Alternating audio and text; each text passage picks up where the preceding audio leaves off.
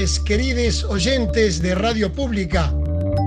En una nueva emisión de Grabaciones Encontradas, escucharemos una gran entrevista a Tom Lupo y Enrique Sims.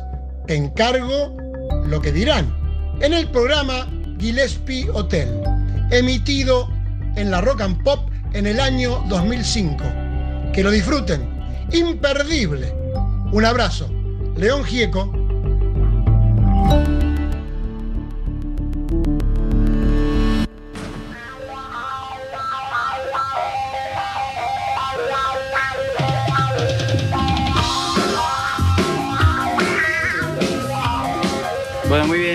Aquí con Tom Lupo, con Enrique Sims y con todo el staff del hotel a pleno, ¿eh? Enrique, querido, volviste, te fuiste a dar una vueltita. Sí, fui a buscar un trago a Álvaro. Sí, está- la noche está fresquita ¿eh? para tomar un trago. Coñac. ¿no? Sí, sí, sí. Hoy, hoy recordamos a Kubrick, ese hotel maravilloso que aparece en el resplandor, Sí. ese hotel donde el dinero no sirve, acá no sirve esto, y eran todos fantasmas, ¿sí? ¿Cuáles, ¿Cuáles fueron las películas que más les impactaron a ustedes, eh, cada uno, no?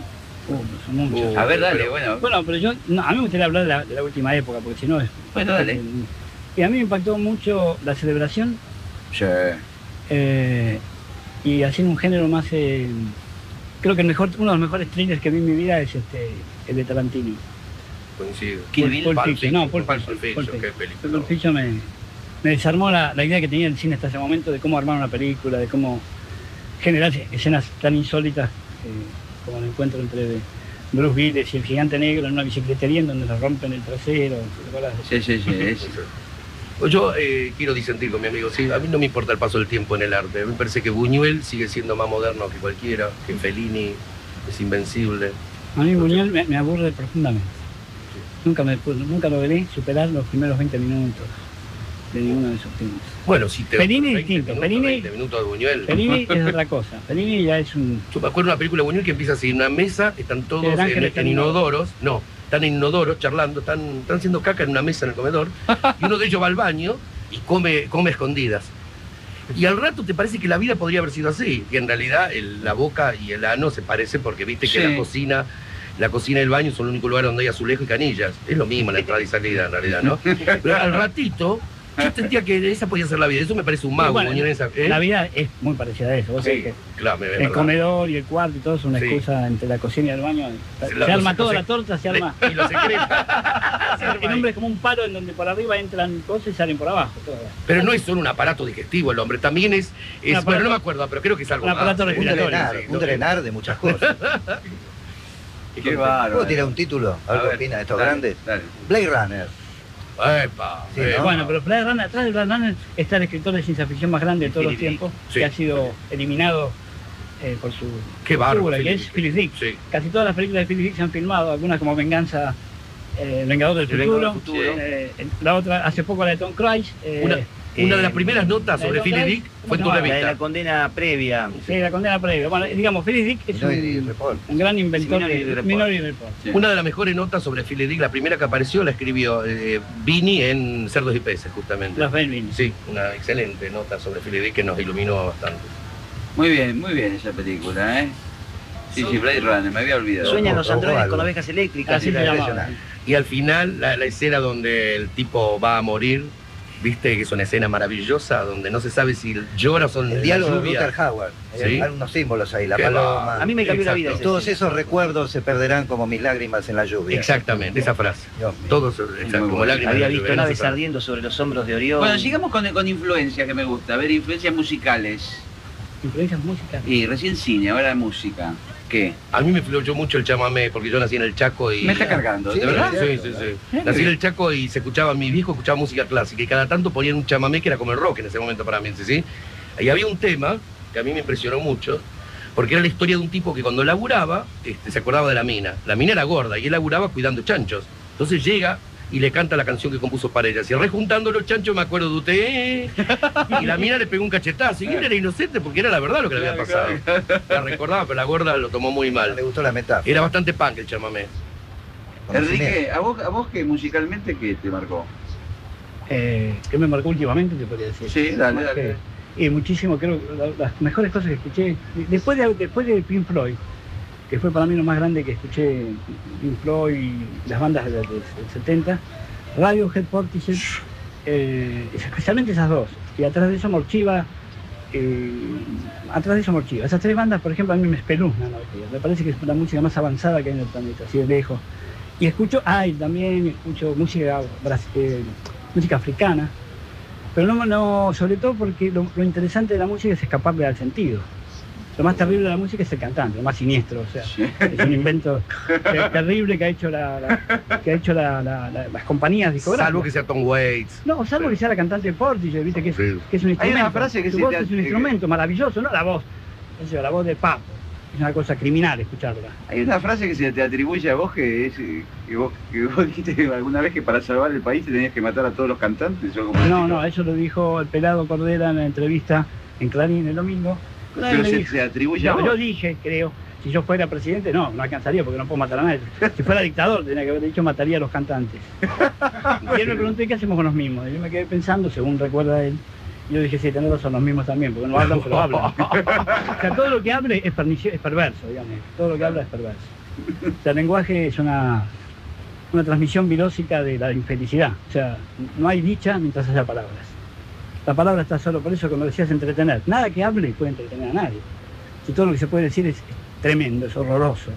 Eh, lo único que se puede mostrar en nuestra vida es que es un error vivir. Cualquier sketch cómico, cualquier anécdota que vos ves en la televisión o en una obra de teatro es ver la perversión de la existencia. La deleznable situación de tener que enfrentarse a la vida cotidiana y tener humor o, o estar triste o no, ¿no? La condena es que la crítica a la palabra solo puede hacerse con palabras. No deja de ser una, no deja de ser una. No, sí, no, no deja de ser la serpiente y su huevo. Sí, de todas y- maneras hay una guerra de palabras y yo formo parte de ellas Claro. y en mi manera de combatir las palabras es recordar siempre de que, de que bueno, de que es una enfermedad. No nos olvidemos que es misteriosa. Todavía no se puede entender cómo el hombre habla. Todavía, Sí, todavía, Eso es- hoy día en los congresos de semiología, Mm. el origen del lenguaje fue dejado en el lugar del mito, porque no se puede entender. O están todas las palabras juntas o no nadie podría cierto. Bueno, hablar. recuerda que una vez eh, hablando Sí. nosotros sosteníamos que había dos misterios y Sí. que están emparentados. Sí. El origen de la vida y el origen del lenguaje. lenguaje. Es El imposible origen de la vida también, nadie puede entender cómo un maldito código genético cayó una, una lamprea de guionda eh, formada de X y de Y y vivió todo ese disparate. Con un plan ajeno a nuestra voluntad porque sigue, sigue funcionando. Y que hay un plan, hay un plan, porque Eso sigue, claro. pero el, plan se parece, el plan se parece a la palabra Dios. Se parece. Es lo más parecido a la palabra Dios. Viste que Einstein toda la vida dijo que Dios jugaba a los dados y al final dijo que no. Que no, esa Que no, al final se Cuando se arrepintió. enfrenta con Sí. el cuántico este Heisenberg, que le dice que Dios no juega a los dados. Y le dijo, hace cuántico que no te veo, le dijo. ¿Hace cuánto? Tenemos una- otro misterio para mí. Sí, Heidegger creía en Dios al final. Dice Sí. que terminó creyendo. sí. eh, un filósofo creyendo en Dios es algo. muy Bueno, hubieron algunos, ¿eh? Hubieron Mucha algunos. gente no cree en Dios porque le tiene bronca, ¿eh? Sí, sí, mucho. Hay mucha gente que no cree en Dios porque le tiene bronca.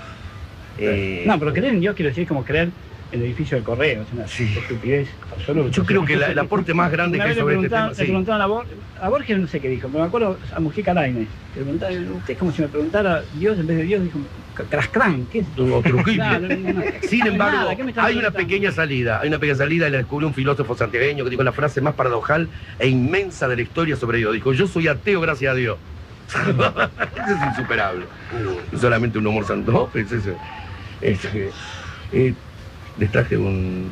En este momento de silencio les traje un temita. Dale. Una especie de esos temitas que dice que, que ¿viste exclusivo? O estás acá, Sí. te lo perdés. A ver, pero esto es exclusivo de verdad tuyo. Es exclusivo de verdad, es un regalito que me hizo alguna vez Daniel Melero, que es el. Se cumple 40 años de, Sí, de del lo que se llamaría el apestoso rock nacional. Se cumple- se cumple 40 años y este fue el tema Fundación a la Balsa y es una versión muy buena. De Melero. De Melero, minimalista, que no, no, no está editado. Si quieren escuchar una Dale, rareza. Claro. ¿sí? Te- ah, ¿Puedo darme el gusto de presentarlo? Sí, dale, por supuesto. Ay, Dios, estás en el lugar adecuado. Estás en el Hotel Gillespie, ¿es así? Sí. ¿Muy bien pronunciado? ¿sí? Sí. El Hotel Gillespie está, entre otras cosas, y te lo quiero decir de frente, en esta noche de frío donde te acogemos con nuestras palabras, está, entre otras cosas, para que nunca más te sientas solo.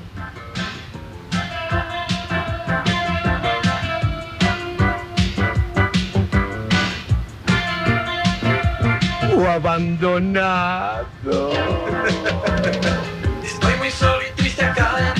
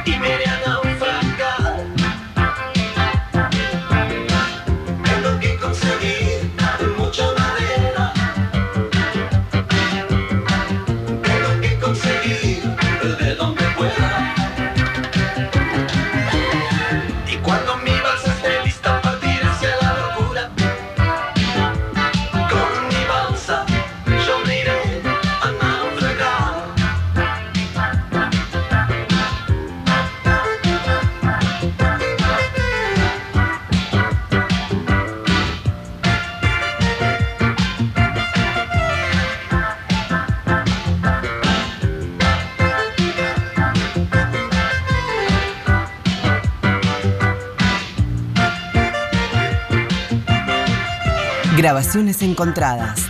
Tom Lupo. Tengo que conseguir mucha madera.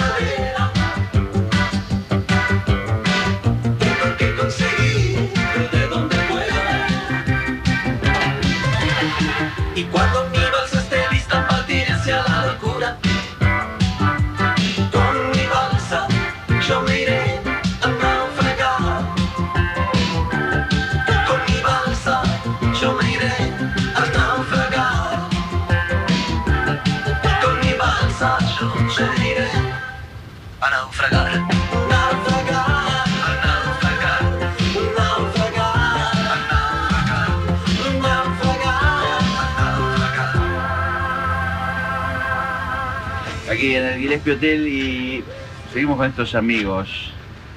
Verdaderamente una noche piola. ¿Qué se puede decir? Auspició pizza piola.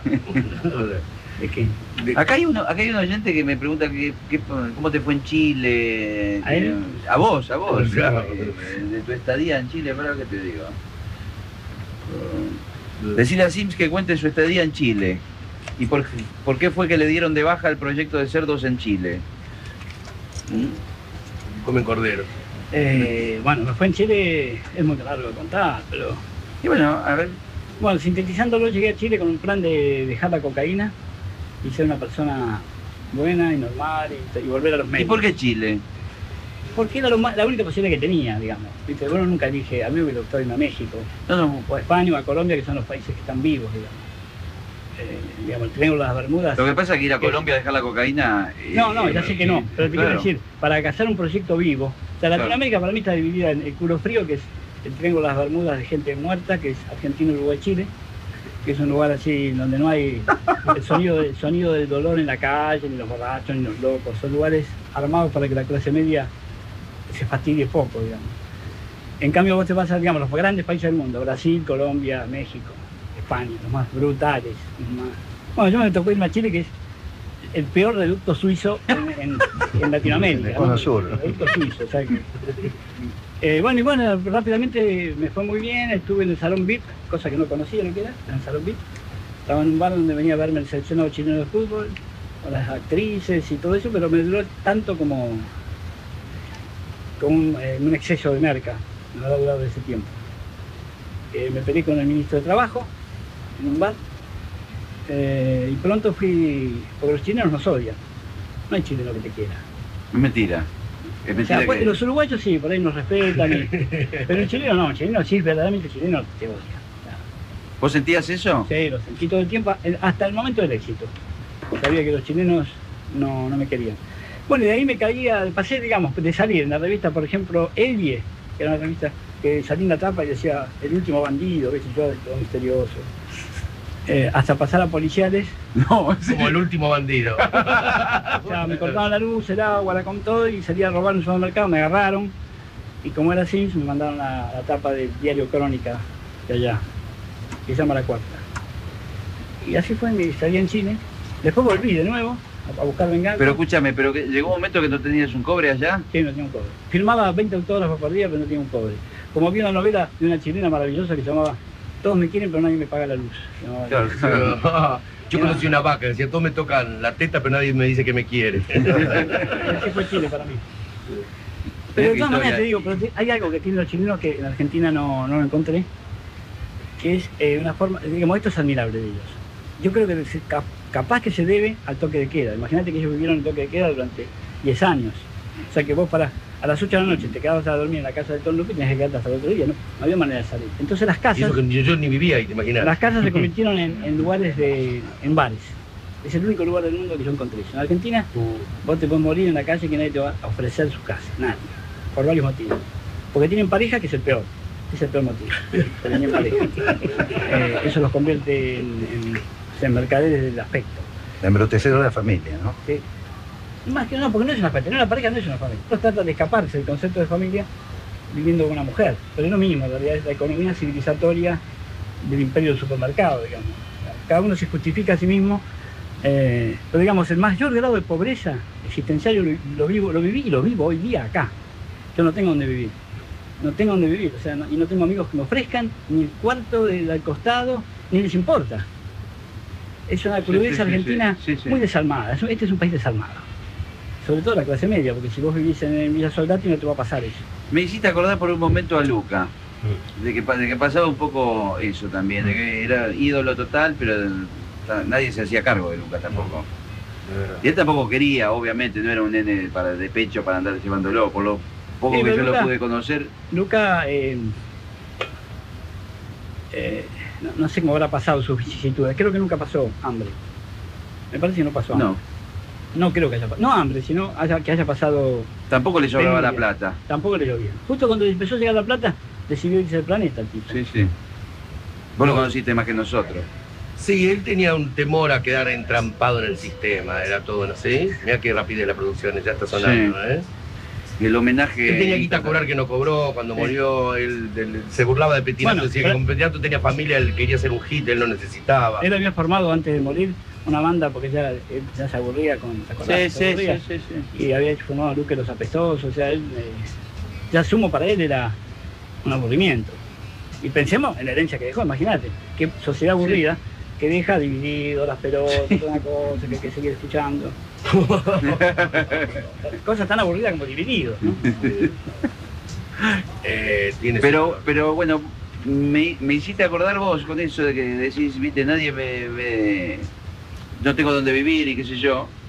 Y un poco era lo que pasaba con él, de que la- todos los pibes lo idolatraban y, y todos se llenaban la boca hablando de Luca y Luca estaba solo. como todo ser humano, en el fondo. Sí. No, pero todos hermanos no, todos hermanos no, no alcanza eso. No, no somos eh, pa- parecidos. Yo me parezco a los, a los seres humanos. Ah, bueno, O digamos. sea, quiero decir, la singularidad no, existe. la- eh, no, es, es más que existe. Yo creo que el ser humano se parece más a, lo- a los... No sé qué es el ser humano, ¿viste? que el ser humano quiere decir ser romano, viene de Roma. Ser romano es ser civilizado, Sí, sí. eso es. eh, Y, y estar eh, compenetrado con el parque de diversiones y querer sobrevivir en él. Pero hay otra huella legendaria, aparte de eso, de otros, de otros seres, especialmente poetas, locos, gente de la calle, borrachos, que yo conozco en los bares, que están fuera de esa inclusión.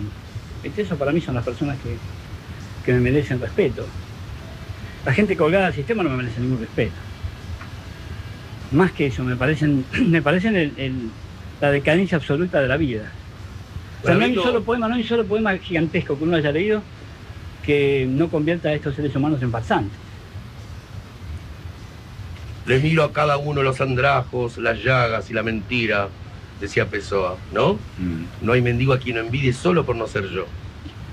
Y siempre, el, el Pessoa es el canto de los que quisieron llegar y tenían derecho y no pudieron, ¿sí?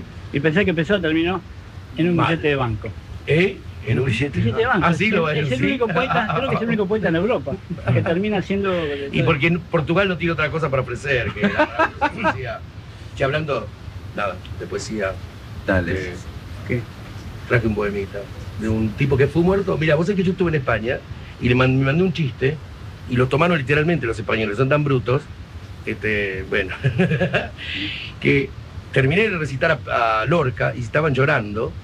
Y le digo, ¿qué poeta tenéis, tíos? Bueno, en realidad teníamos, ya lo matamos por gay. Lo cual fue verdad, porque Lorca lo mataron por ser gay. Y, pensar que ahora podría casarse en España. Mirá cómo cambia. Se cumple una, una frase de ingeniero que decía la inmoralidad de mis contemporáneos. ¿Y Sócrates por ser monoteísta? Dice, la inmoralidad de mis contemporáneos será la moralidad del futuro, así ingenieros. Por eso lo prohibieron, ¿no? Y Todos los defectos dejan de serlo si están de moda. totalmente. Entonces, hay un- yo quería trajo un poema Dale. de Lorca para que es la historia de justamente de un amigo que muere en una corrida de toros a las 5 de la tarde y le hace un poema. Y yo, a ver, ya lo tenemos. Mira, eh, creo que tiene una mejor frase de la poesía. Si la poesía es un artilugio de palabras y una combinatoria, esta tiene una mejor frase de la, de la historia de la poesía para mi gusto. Dice así, te cuento la frase. Él va, él va anunciando que el tipo va a morir. El torero está herido, ya está muerto de... Y dice, a lo lejos ya viene la gangrena, ¿sí? Por ejemplo, ¿no? Ya lucha la paloma y el leopardo. De pronto manda esta frase, dice, ya la muerte puso huevos en la herida. Ya la- Uy, claro, claro, ya está. Bueno, está grabado y lo musicalizó Samalea para hacer una interrupción. dale, dale, así, está muy bueno. Dale, dale, dale. La acogida y la muerte se llama. Esto- estos son sonidos reales de una corrida de toro que grabó Samalea, se fue con un aparatito y grabó una corrida de toro en España.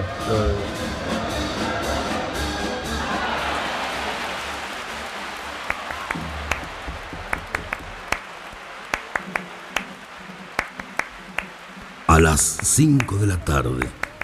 Eran las 5 en punto de la tarde.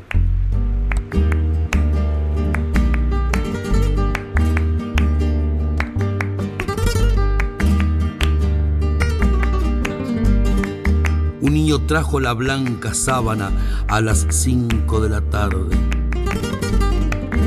Una puerta de cal ya prevenida a las 5 de la tarde. Lo demás era muerte y solo muerte a las 5 de la tarde. El viento se llevó los algodones a las 5 de la tarde y el óxido sembró cristal y níquel a las 5 de la tarde.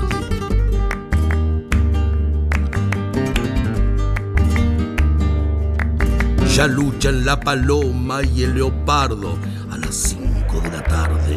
y un muslo con un asta desolada a las 5 de la tarde.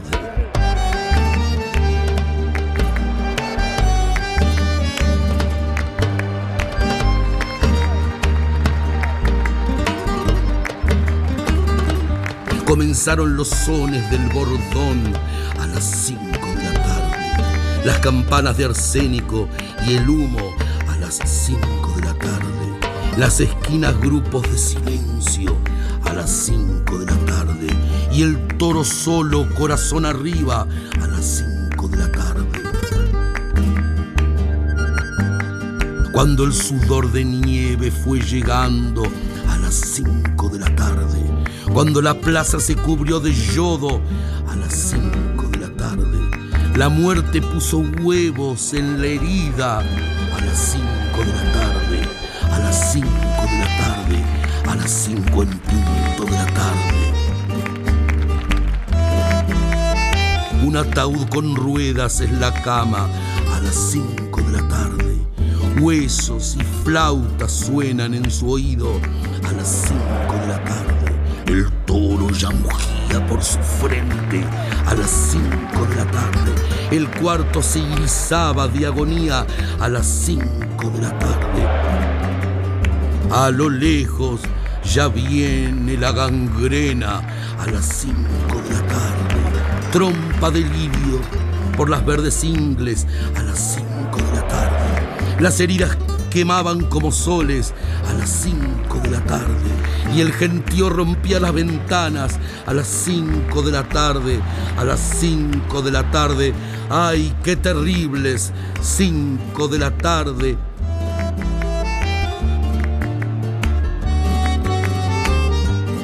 Eran las 5 en todos los relojes. Eran las 5 en sombra de la tarde.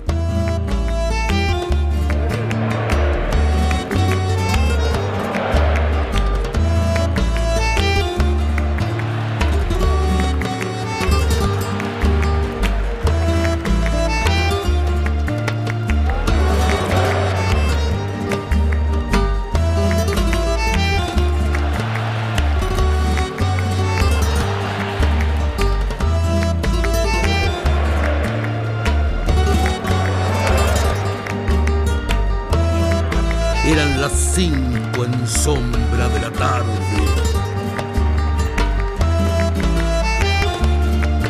Grabaciones encontradas. Tom Lupo. Contenidos Fabián Panisi. Edición Javier Chiavone. Producción Marina Getino.